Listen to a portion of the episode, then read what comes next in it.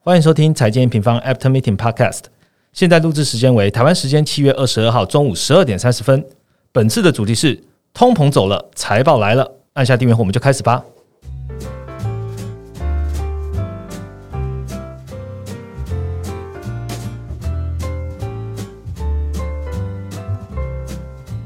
Hello，大家好，我是财经方的 Roger。又过了一个礼拜了，这一周呢，你对总体环境有没有特别的新想法呢？其实 N 平方啊一直在关注，就是股市、外汇、原物料还有债券利差，在这半年变化其实都蛮大的哦。市场的动荡呢，已经来到了疫情之后的一个新局面了。所以这个时候投资就是投资自己是最好的 solution 了。先跟大家讲一个好消息啦，就是我们的 MM 总经线上学院呢，已经有突破三万学员和我们一起学习总经喽。所以现在我们推出一个新的活动就是 M N 知识节的活动，你只要点击下方的资讯栏的 LINE 的官方账号呢，在最下方点击马上领取优惠券，那就可以看到 M 平方明星线上课程，还有最低七七折的优惠码的优惠哦。这个时间非常短，直到八月初八月九号。那这个课程呢，包括的这个六千多人学习的总经十五堂课，还有看懂世界最大资金的三大央行。还有关注度最高的商品啊，黄金跟原油的课程，还有总金必学的指数标的 ETF 等，教你如何来看哦。那这活动到八月九号，非常现实的知识节活动就邀请你了。好，回到今天要讨论的内容了。上礼拜呢，我们 p a r k e t 其实在讨论就是全球的汇率市场嘛。那美元指数创下二十年新高，通膨呢 CPI 年增呢创四十年新高。可是这样看起来，这一周的股市反应啊，好像没有前一个月回档的这么的严重哦，反而表现还算不错哦。那通膨是不是已经反应完了呢？那现在呢，正是财报季开奖中嘛，所以经济衰退的市场预期会不会影响企业的过去的获利，还有未来的展望呢？我们就请全球市场研究员 Viviana 来跟大家聊聊天喽。Hello，大家好。好，Vivi 一进来先问你一个问题，你知道用户这一周最常在 N 平方这个网站上搜寻是哪一个关键字吗？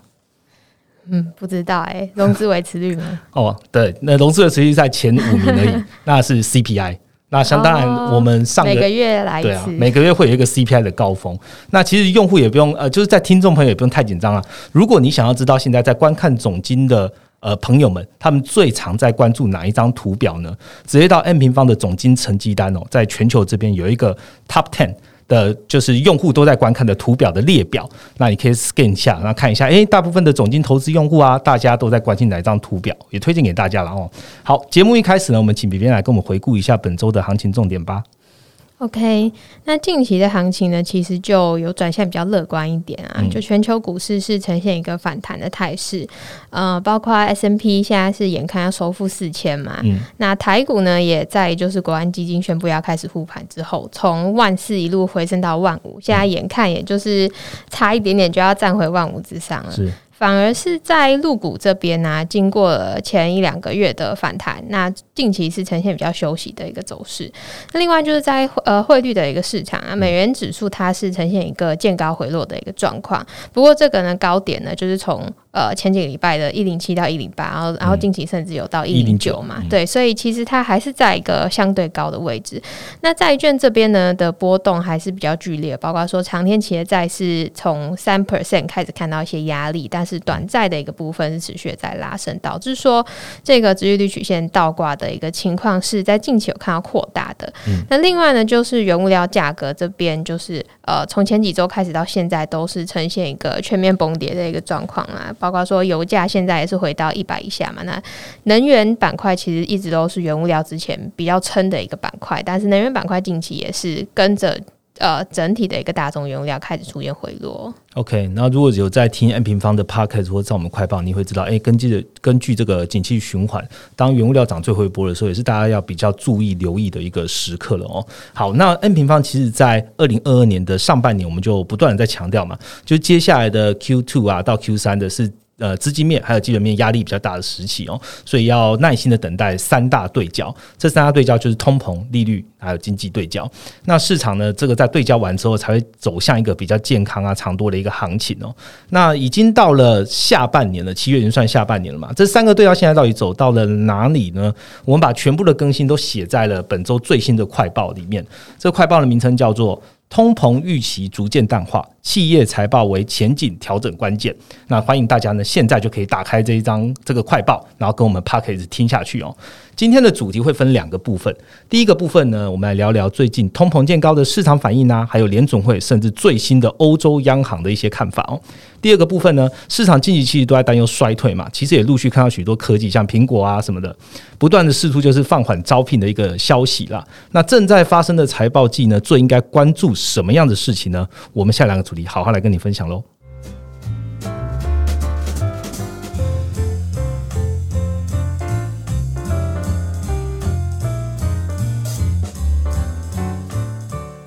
好的，进到我们第一个主题喽。最近大家比较有感的就是大宗原物料价格有大幅的修正嘛。刚刚 B B 其实提到了，那其实大宗原物料价格修正之后呢，其实通膨预期的指标应该都会看到纷纷的回落的一个状况。不过我们看到七月十三号美国公布的，虽然是六月了，六月的 C P I 季调之后年增高达了九 percent，那之前是八点五 percent 嘛，再创下就是一九八一年来的新高。但是市场的反应啊，却没有像上一次一样立马下挫的反应哦。Vivi 你有观察到什么吗？这一次的 CPI 在创高，就是来到九个 percent 嘛，出现九字头。可是呢，我们会发现到说，之前每一次 CPI 的公布，如果是有超出市场预期，或者是说回落的幅度不如市场预期的表现的话，股市的反应其实都是一样，在整个上半年，对，都是呃，基本上就是。直接破底，要么就是反弹一根之后呢，再再破底。对，可是这一次好像不太一样，包括说我们看到从上周 CPI 公布到现在啊，这次确实拉出一波反弹啊。嗯，所以我们可以看到，就是说整个市场的氛围，从大概就是从七月开始，好像跟上半年不太一样了。那我们其实可以看到，说 S M P 它从 C P I 公布到现在反弹了将近五个 percent 左右。嗯，这应该是今年很难得看到的一个反向的一个表现。然后，那我想问，就是说，哎，是不是因为联准会啊，在不断的在跟市场沟通嘛，十三码、十四码、十五码这样子，或者是白宫在前一天他又打了预防针，其实看到了一些效果。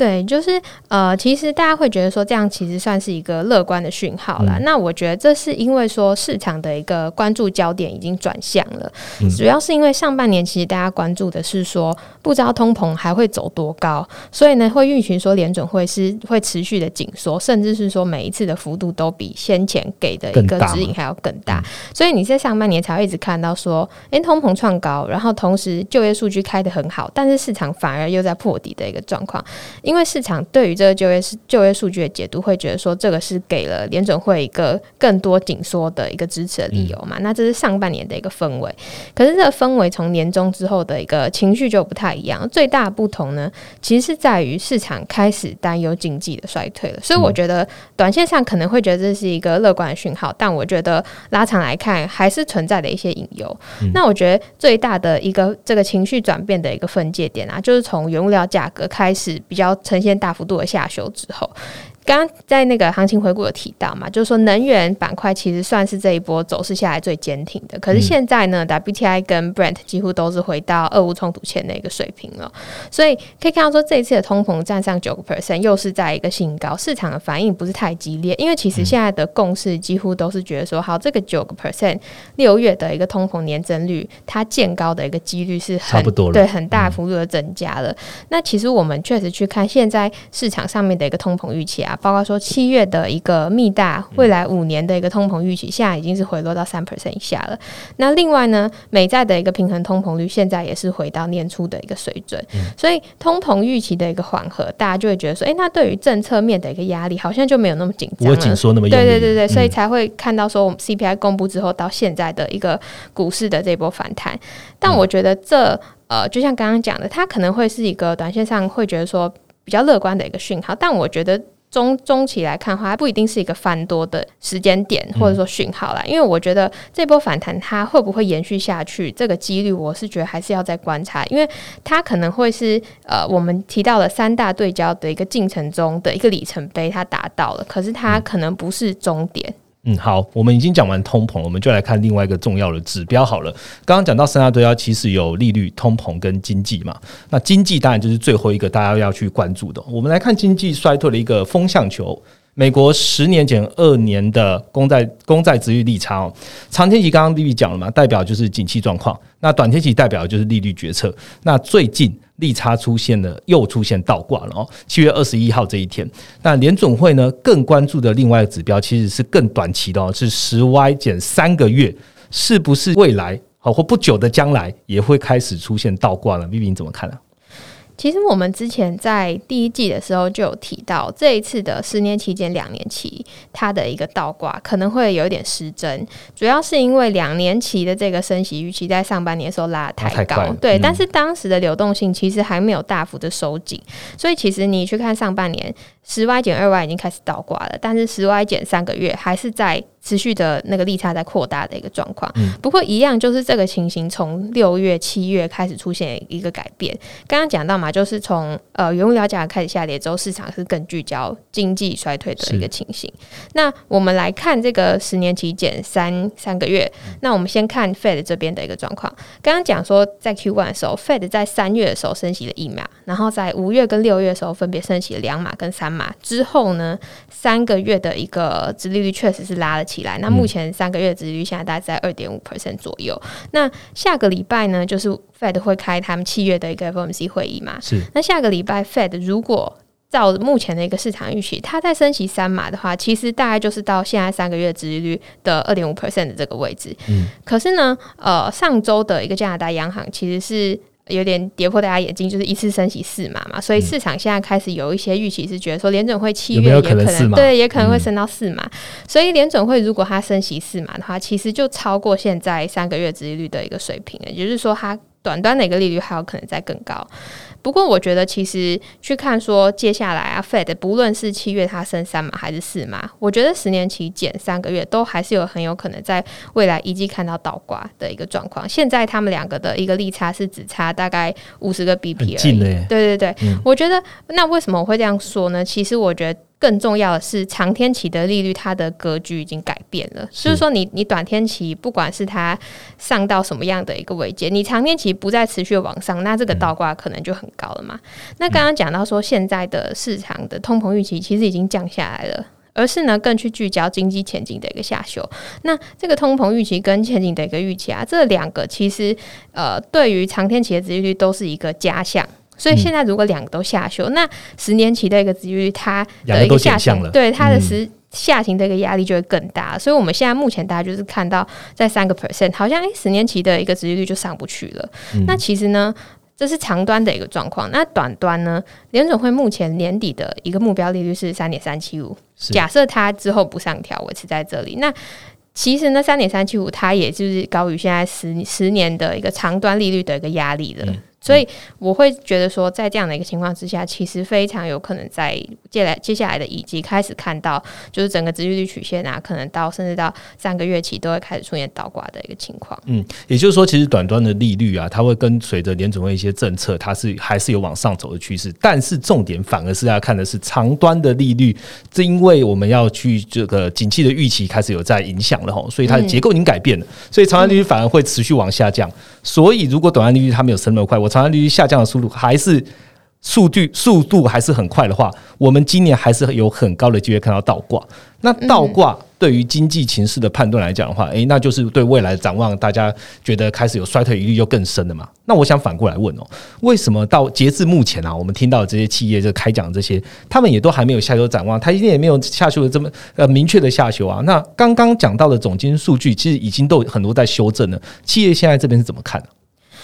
我们就有在那个。报告啊，或者是我们的月报里面，或是刚刚 Roger 提到，我们一直提到说，现在是在一个估值的修正，慢慢要过渡到前景修正的一个状况。那确实，我们去看 S M P 它的一个 Forward P E，大概就是跌到可能五年的平均线之下，大概十七倍，这边好像是有一个止稳的迹象。嗯，那其实我们会发现说，P E 通常的一个低点啊，它是对应到通膨年增的一个高点嘛。那假设现在市场预期的共识就是觉得说，六月的呃这个 C P I 可能就会是高点，那其实也代表说估值它的一个修正已经到了一个阶段了。可是呢，其实它后面还会有很多的考验，因为现在市场最担心的事情就是说，它，估值现在十七倍，可是呢，呃，它的一个企业营收的一个获利。如果更低的话，诶，那这个十七倍其实它就也不是真的说太低，嗯、对，所以这样子的话，股价它就还会有一个修正的一个空间。所以现在大家最担心的事情就是说，所有人都觉得景气会不好了，可是企业还不下修展望。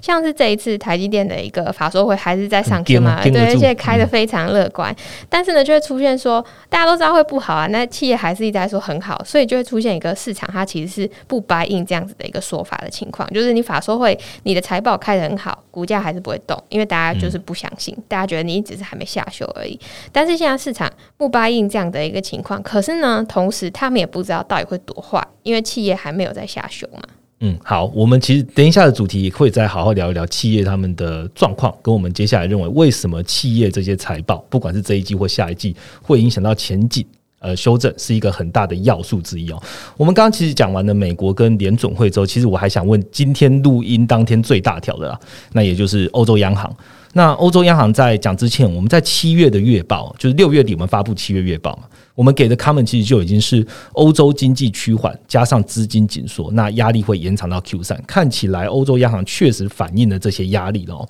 这一次欧央的会议啊，时隔十一年，终于还是抵御不住通膨，他们升息了。那请 B B 帮听众更新一下会议的重点好了。欧洲央行这一次的一个会议啊，它其实是意外升级了两码，原来是的市场预期都是只有一码，甚至他自己前一个月的前瞻指引都说一码，对，但他这次就是跌破眼镜升了两码，可是他升了两码之后，欧元反而就是也是没有出现一个很明显的回升。那它会升两码的一个原因，其实就是因为欧洲现在的通膨情况还是控制不下来的一个情形，甚至呢，欧洲央行在这一次的会议，他去宣布说，他之后要去取消一个利率的前瞻指。啊，所以不告诉你未来会怎么升的。对，以后就是不不像联准会这样告诉你嘛，就是说好，我现在今年大概就是升十三码，那下次我可能再调整。那但是会让大家有个预期，但是欧洲央行就是他不告诉你。对，那我觉得这个他为什么取消这个利率前瞻指引呢？其实我觉得一部分是怕打自己的脸啦。像这一次其实就是啊，就原本说升一码，后来后来的那个天然气还是出状况，最后升到两码。那这我觉得一部分是这样。那其实另外一部分呢？ECB 它是希望可以去增加一些弹性，但是我觉得不管它出发点是怎么样，这对于市场来说就是增添了一个不确定性在那边。另外呢，其实欧洲现在面临到一个问题，就是一些可能呃信用比较差的国家开始看到它的一个利差出现大幅攀升的状况，所以欧洲央行在这次的会议，它也公布了一个传导保护机制 TPI。那 TBI 它这个框架基本上就是会针对说可能会有主权债危机或者是信用危机的一些国家，它会开始进行一些购债。不过其实，呃，大家看到这个框架可能会就是很搞混，就是哎，ECB 不是在三月跟七月就已经停止它的 PEPP 跟 APP 购债嘛？那现在要推一个 TPI 是什么意思？我觉得他推这个 TPI 有一点类似之前 Fed 的一个扭曲操作，它有点就是一边买然后一边卖这样子。就是说，他一边去卖，说好，现在已经不需要我来去呃纾困的这些债，这风险比较低的一个债，他一边就是针对可能会有信用危危机的债，他他对他去买他的债。那我觉得。整体来看的话，欧洲现在的状况其实我觉得是蛮差的，因为它一边就是又有通膨要去担心俄罗斯的一个天然气断供的问题，嗯，然后它一边的信用风险其实又有意大利现在的一个政局来捣乱。我觉得这两个点其实对于欧洲经济来讲，你看它的结构，它的影响其实都很大，因为它的一个天然气断供影响主要就是这些传统的循环性产业，像是能源呐、呃交通运输啊、工业等等，而这些呢，其实又是欧股它主要成分内容，因为欧股其实不像是美股，主要就是科技全值嘛。但是欧股它其实很大一部分都是这些核心循环性类股，嗯，所以呢，它的如果是真的天然气断供的话，对于它的一个股市的冲击，我是我是觉得是呃会还蛮大的。是另外一部分呢，其实就是意大利总理的德拉吉最近的新闻呢，对他辞职，又辞职，对他虽然辞职很多遍了。那这件事情其实为什么大家会特别去聚焦这件事情？因为其实意大利其实他之前的一个政局就是时不时会开始看到就是有一点混乱的状况。那为什么大家现在这么关心？德拉吉请辞这件事情的，因为德拉吉他其实是前任的欧洲央行的行长，是，所以大家觉得说意大利，意大利他有德拉吉在，他会变得是作为意大利跟欧洲央行的一个桥梁。桥梁，对，所以大家会担心说，德拉吉请辞之后啊，意大利其实本来就算是欧元区的一个坏学生嘛。所以呢，那会不会就是下面有德拉吉这个这个桥梁在那？那之后呢，意大利如果他用他没有办法去遵守欧盟的一个财政框架等等，如果他出现信用的一个风险，会不会欧洲央行也不保他了？就是他不能获得一个 TPI 的纾困，因为其实 TPI 这次的框架开出来，它是有一个先决条件是说。要获得纾困的这些国家或者是企业，它必须要是遵守呃一那个欧洲央行的一些的那个内容嘛。嗯，所以就是说，其实欧洲央行现在推出的 TPI，它其实也要针对就是哎主权债危机或者信用危机比较有可能发生危机的经济体来进行。结果意大利这边可能因为德拉吉的请辞，所以他可能就是没有办法遵守这样的框架的时候，他可能也拿不到纾困。那我们最关注的德意利差。它又有可能会产生比较大的变化哦。对，所以所以就是为什么昨天呃 ECB 会议之后公布这个 TPI 框架，好像是要去。救这些信用风险比较高的，可是 TPI 公布之后，反则反而易得利差是飙升的状况。对，所以请听众朋友可以来关注这个易得利差这个数据哦。好，那其实 VB 我们其实已经花了一个小段时间来聊一下，就是我们的通膨的看法、联准会还有最新的欧洲央行哦。那我们可以看到，就是虽然哦通膨啊最近有在创高，不过市场对于通膨的攀升的预期其实正在淡化。那其实也呼吁我们先前提到的，就是估值修正逐渐步入了尾声，而代表的。前景的经济基本面才是接下来要看的重点。我们怎么看呢？下一个部分聊喽。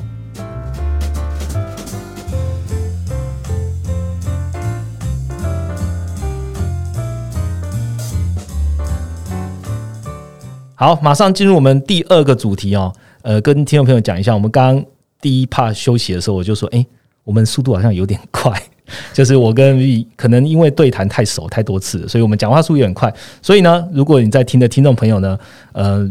可以放慢一点来听，然后可以变零点八，对，零点八。因为之前有有听众朋友告诉我们说，哎，我听你们啊，其实要一点二，但越听越久之后，级数越来越多之后，现在只能用一。那我不确定，刚刚我们讲完之后会变零点八。Anyway，每个人他吸收的速度会不一样啦，那就是用你最好的方式。我能相信这个内容是非常。呃，solid，然后可以对你有帮助的，那怎么样听呢？可以听众朋友自己决定哦。好，我们进到第二个主题。现在呢，全球各大央行就是升息嘛。那欧洲央行刚刚也跟大家讲了超预期的升两码。那升息对实体经济的影响，我想问，升到现在，好，联准从三月到现在，这些影响在实体经已经看到了迹象了吗？影响大吗？有哪一些经济数据表现已经开始受到升息的影响了呢？Vivi。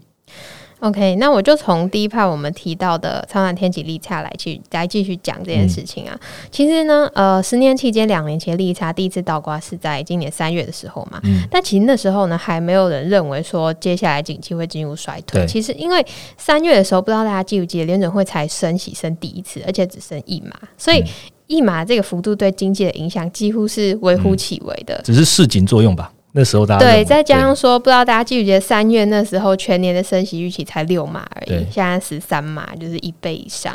那好，那我们回到现在看，就是到现在啊，六月为止，联准会已经总共升息六码，再加上下个礼拜如果再升三码，就九码了；如果升四码，就十码嘛。那我觉得这样子的一个紧缩的幅度，对经济就不会是没有影响的。那这个利率提升的过程，对经济传导的一个流程，其实就是从。货币政策紧缩触发，然后呢，到市场资金成本开始增加，而后才会到实体经济的冲击，所以它中间这个传递的过程可能会有一季到两季的一个 lag。那这个状况其实跟中国一样，只不过中国这边是反过来嘛。人行它其实是在去年下半年就开始进行宽松了。那如果我们撇除今年 Q two 封城先不看的话，其实中国整体一个经济大概也是到今年 Q one 才开始看到打底的一个也传导过去了。对，然后只不过说后来又爆发这个封城的一个事件，所以整个过程又再度的延后。不过其实它传导路径是一样的。嗯，那再回来看美国，从第二季开始升息到现在，近期我们开始看到资金面的。一个数据已经有开始反应了，包括说房贷利率啊，或是车贷利率，甚至信用卡贷款利率，都开始看到显著的攀升，而。最近一两个月也慢慢开始看，哎，实体经济好像也有要开始反映这样的一个迹象，包括说房市的销量啊、新屋销售、成屋销售，在这一两个月其实都是有看到一个很显著的下滑嘛。那另外呢，汽车销量它现在就是大致呈现一个持平的状况。那虽然汽车销量是持平啊，不过呢，其实汽车汽车我们本来是觉得说它会是为今年的一个整体成长对带来很大的一个支撑，可是这是在俄乌还没开始之前，还不知道升十三码之前。所以它它的汽车销量虽然是持平，可是它这个动能是在往后递延的，所以它其实也是有受到影响。那零售端呢？零售端就是我们看到零售销售五月的数据，绝对金额还在创高。可是我觉得，其实刚刚讲这些数据啊，我觉得第三季的数据才是真正的一个观察时间点，因为你去看现在公布的数据都是五六月的，五六月根本就才刚开始升息，它。几乎就还没有去反映到实体的一个经济数据上面，所以我觉得接下来我们展望下半年第三季的经济数据会非常重要。嗯，也就是说，联总会做这些紧缩政策，不管是升息啊、缩债啊，其实本来就会透过一个传导的过程，慢慢传到实体经济。嗯，那我们现在其实看到的数据来讲，都还是当时可能三月啊、四月，大家还没有这么的，比如说呃，联总会的紧缩没有那么强，大家对市场的判断还不会认为进入衰退状况。但是接下来的。呃，这些数据公布才是要看的重点哦，包含刚刚 B B 提到的，从利率开始看，然后再看到了实际的呃销量、零售、汽车这些，可能在 Q 三这些数据里面，大家都要特别来关注啊。那我们回到这一次的企业的财报季，好，因为现在正在开嘛。那其实，在开已经有好几家大型银行，呃，甚至比较大家都在关注了 Netflix，然后特斯拉其实开出了财报。那整个财报季的在市场呢，原本都看出，哎，Q one 啊，对全景的展望其实很好的这些。大佬们在现在这个时间点对未来的看法是什么呢？那刚刚已经讲到台积电了嘛，其实还是偏乐观。B B，你觉得美国财报季之后呢，可能的情境是什么？我觉得基本上第二季的财报季啊，Q two 财报的数字一定会比 Q one 差，因为 Q two 有封城嘛，然后 Q two 还有那个俄乌冲突之后带来的一一些连锁效应。那呃，我们现在去看 Q two 的一个数字啊，Q two 现在整体 S M P 五百它的 E P S Y O Y 距离 Q one 财报季结束的时候。呃，企业的那个对于未来的一个财测、财务预测，到现在真正开出，慢慢开始开出来，其实已经下修了大概一点五个百分点，所以已经下修了。对，其实市场已经就是在下修这件事情。但我觉得呢，Q two 其实已经不重要了，因为大家都知道 Q two 不好。更重要的是下半年，就是刚刚讲的嘛，经济数据现在开始慢慢从呃利率端开始传导到实体的一个销量开始受到影响，所以大家都觉得说。不是很看好下半年，嗯，只是说企业要不要去反映这件事情，所以更重要是对于下半年的一个预测。那其实第一段的时候，我们讲到嘛，就是企业展望其实还没有没还没有太大的一个下修，可是实际上其实库存结束的时间点也是一直在往后延的。包括说原本上半年可能市场普遍觉得说，哎，这是比较快进入去库存阶段的产业，例如说像记忆体啊，可能会是在年终的时候结束这样的一个去库存，然后有望是在下半年进入到一个新循环。可是随着时间点到六月到现在七月啊。大家对于这些比较快进入去库存的一个产业，它结束去库存阶段时间点也是一直在往后延，甚至像记忆体，我有听到就是现在可能是延到二零二零二年底，甚至二零二三年的。那这一次呢，确实我们呃可以看到说比较诚实的美光，美光 对美光的财报就比较诚实的去下修未来的一个预期啊。那我觉得其实这一次财报季最好的一个情况，就是企业它会进对于未来甚至说下半年的一个展望进行一次性的下修，让市场知。知道说好最糟的情况到底是在哪里？因为现在大家就是都在猜嘛，嗯，就是让大让大家有办法把这个不确定性去做一个聚焦的一个状况。那更好的情况呢，就是说企业它在做下修这个动作之后呢，股价是能够利空不跌的。那这个利空不跌的状况，其实就代表说，诶，上半年的这个跌幅，因为上半年这样跌，大家不知道。是因为不知道下半年多差嘛？那如果下修之后呢，股价能够呈现利空不跌的一个状况，就代表说，哎，上半年的这个跌幅可能很大程度已经 price in 下半年的一个下行，等于把预期直接打掉了。对对对对对。可是如果说这一次财报开完，还是呈现企业还是呈现普遍乐观的一个状况，我觉得这是还是蛮有可能发生的。现在是不是到现在看是有点？对，我觉得蛮有可能的，因为其实现在的企业开出来普遍都还是优于预期嘛。那我觉得其实就算即使是这样，也不要觉得说好，那现在就是下半年没事没事，因为我觉得。现在不下修，Q 三下修几率也还是蛮高的。嗯，会会这样说，其实是因为我们从呃盈利修正指数，也就是 earnings revision 来看，那这个 earnings revision 呢，它计算的一个方式是上调的一个获利预期的加速，扣掉下调获利预期的一个加速占比。那如果说这个预期是低于零的话，就代表说现在市场上有一半以上的企业都在下修预期。那这个指标跟你去看整体的 EPS 是不一样的，因为它一个是量，一个是绝对金额嘛。所以说现加油。一半以上的企业都在下修，诶，不代表说整体的 EPS 会掉，哦，因为可能这些下修的企业它下修幅度很小，可是没下修的企业它它的占比很大，或者说它上修的幅度也是很大的。可是呢，可以确定的是说，如果你看到这个 earnings revision，也就是盈利修正指数，它开始转弱甚至低于零的时候，就代表说现在整体市场的一个企业它的获利结构是越来越差的，已经不是大家一起赚了，而是只剩下少数人在赚，加速变少了。对对对。这个其实跟呃技术分析有点像，技术分析有一个宽幅指标嘛，它其实就是计算上涨加速减掉下跌加速的一个差额。所以当这个指标向下的时候，诶，大盘其实不一定会跌哦，可是整体股市的一个结构已经转差了。那当就是呃股市都靠原本可能靠一百家，一百家都在涨，那现在只靠一家在撑的时候，那整个大盘它修正的一个可能性就越来越高嘛。那这个就跟我们刚刚讲的一个 EPS 的状况其实一样，所以我们会发现到说，当这个盈利修正指数它滑落到零轴以下的时候，它的这个开始修正的一个高点啊，约莫都会领先于股市的一个整体 EPS 的修正大概一到两级，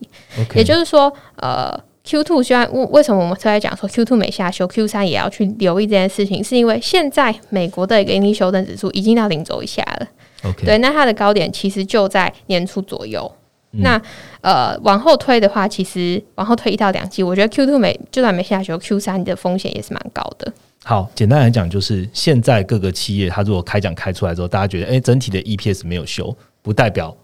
呃，没事，未来没事。对，因为我们其实看到的就是 earnings revision 这边，我们可以看到对未来的景气还是看好的加速越来越少。也就是说，你在撑，你在撑这个大盘的加速就越来越少了嘛。通常我们看到就会递延大概一到两季。可以看到这个状况，所以就是说，当今天这个结构改变的时候呢，那或许对未来的 EPS 也会有出现下修的状况。所以 Q two 跟 Q 三这两季的企业财报都是大家一起来关注的哦。好，那我我想问一下，就是说，呃，我们现在已经知道了 Q two Q 三的财报结果，就是跟前景的预期是有很大的关系的。那还是回到总体的数据来看的话，你认为投资人下半年应该要关注哪一些指标可以去 follow 呢？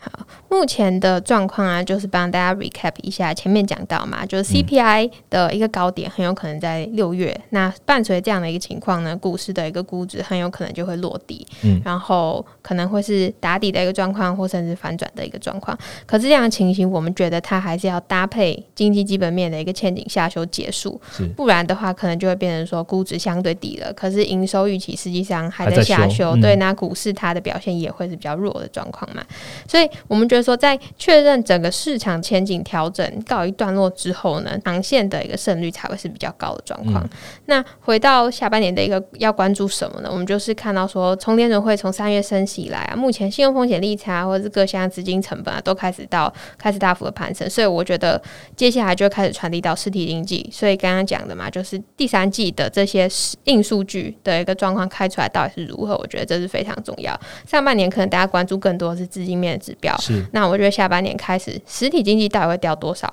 就是非常重要的。那其实呢，我们预估的一个时间点，其实就像刚刚讲的，就是大家知道下半年一定不好，但是大家不知道到底会多差。嗯，就是那个点位到底落在哪里？那我们觉得其实呢，它呃 GDP 到底是两 percent 还是一 percent 还是零 percent，其实很很难去预测。但是呢，我们可以去抓的是它的一个落跌时程。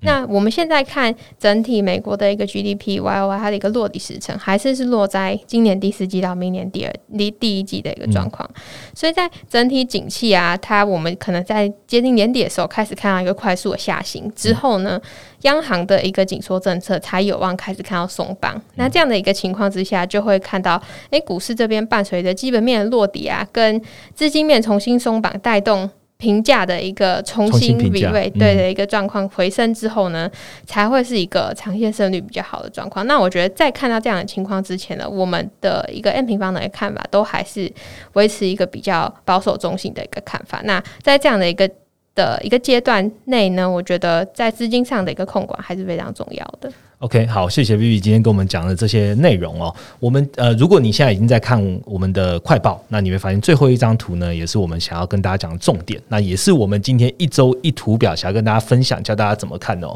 这一张图呢是芝加哥联储当周金融状况指数。那我们就请 Vivi 跟听众朋友说一下这个图我们要怎么看喽。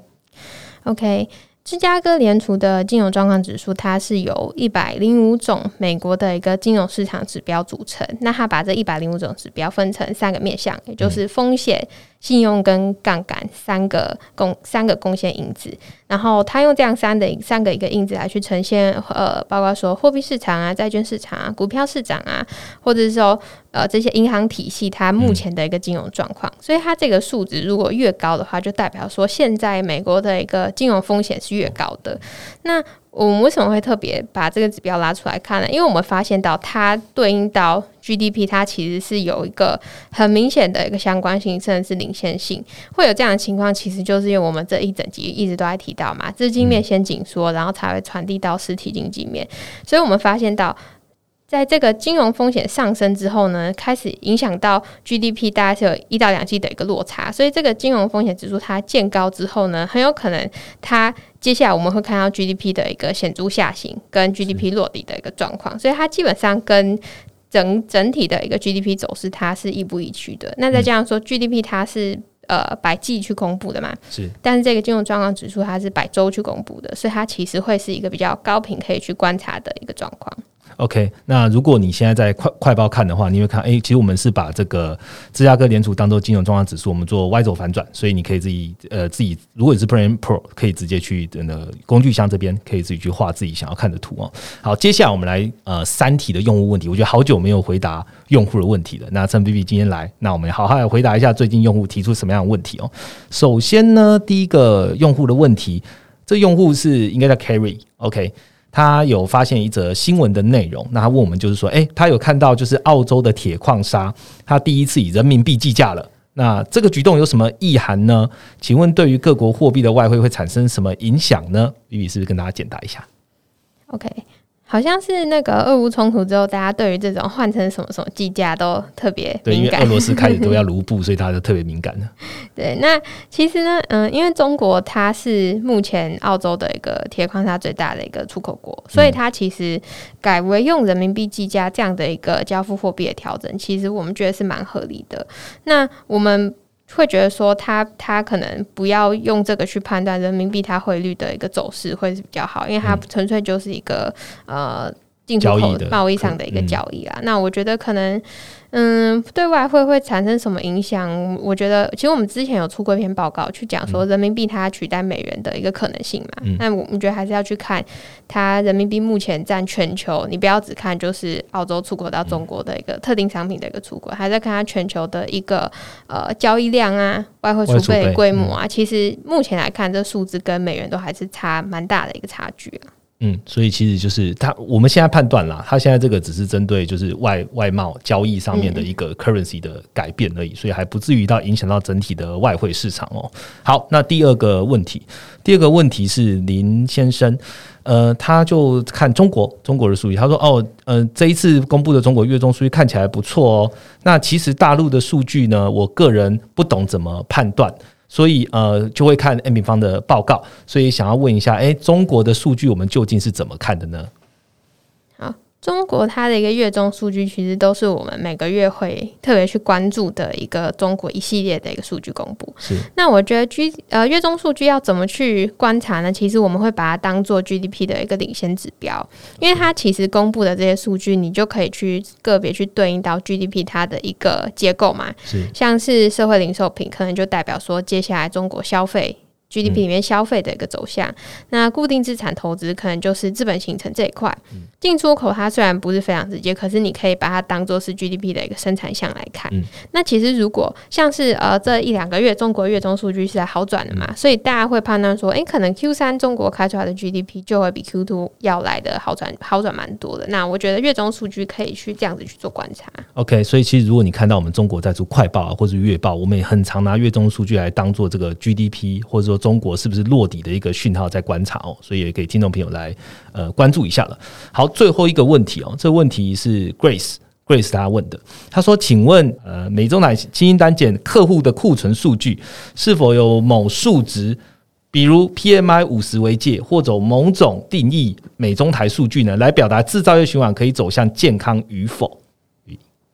嗯。我觉得它，我觉得其实没有任何一个数据你一定可以界定说，像 PMI，虽然 PMI 五十是一个荣枯线，但是你你也就是没有办法说，哎，五十一跟四十九。的的差异是这样，我觉得经济数据观察方式还是要去看它的一个走向是比较好的。那如果说一定要去找一个就是类似临界点来去观察的话，我觉得像新力单减那个客户端的一个存货两个的差值，可能就可以用零轴去做简单的一个融户判断。嗯，但是因为其实新力单跟客户端存货，他们两个都是 PMI 的一个细项嘛，是那我们会去把它相减去观察，我们是要去看说这两个细项它的一个变动的一个差异。诶，谁上行的比较多啊？然后谁滑落的比较多啊？还是说一个在往上，一个在往下呢？所以我觉得还是去看它的一个上下行的趋势会是比较有帮助的。因为其实你去看，可能美国跟台湾的状况会比较好一点，但是中国它其实它的一个。变卖的一个细项，本来它就波动不会很大。是，那你去把它相减之后呢？你再去跟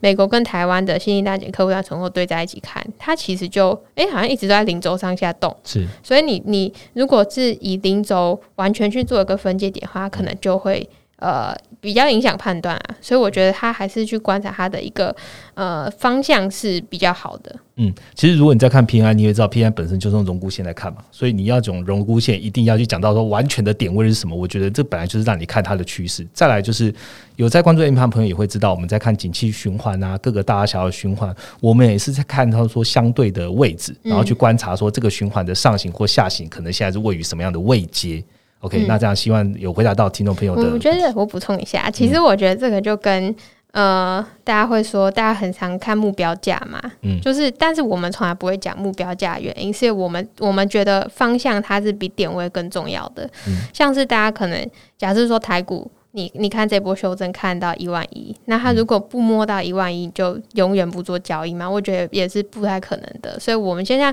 刚刚我们结论讲到说，为什么我会去关注 GDP 它的一个落点时间，嗯，而比较不去 focus 在说，哎，它这一次到底是会一爬还是零爬，还是会负的？我觉得这个点位其实是很难抓的。但所以呢？方向上面的一个判断，其实会是比较好去掌握这样子趋势的一个变化。OK，好，非常谢谢 v i a n 帮我做的补充。那今天的 p a r k e t 内容，其实我们就讲到这边哦。那今天有个好消息，也就是访谈笔记呢，也会提供在我们的 MN 总经学线上学院，让大家来下载哦。我们把它放在资讯栏连接。那讲到 MN 总经线上学院，也不得不再跟大家提醒一下喽。我们从现在起呢，到八月九号是 MN 知识节。那如果你现在本来就想要去学习一些如如何看懂总经情势，包含了你要看 GDP、看人口，甚至怎么样看债券值利率，你要看 ETF，想要看呃原油、黄金，甚至三大央行的做动，你也想要了解未来的数位货币到底怎么看。N 平方的这个五大课程呢，现在都是最低七七折的优惠。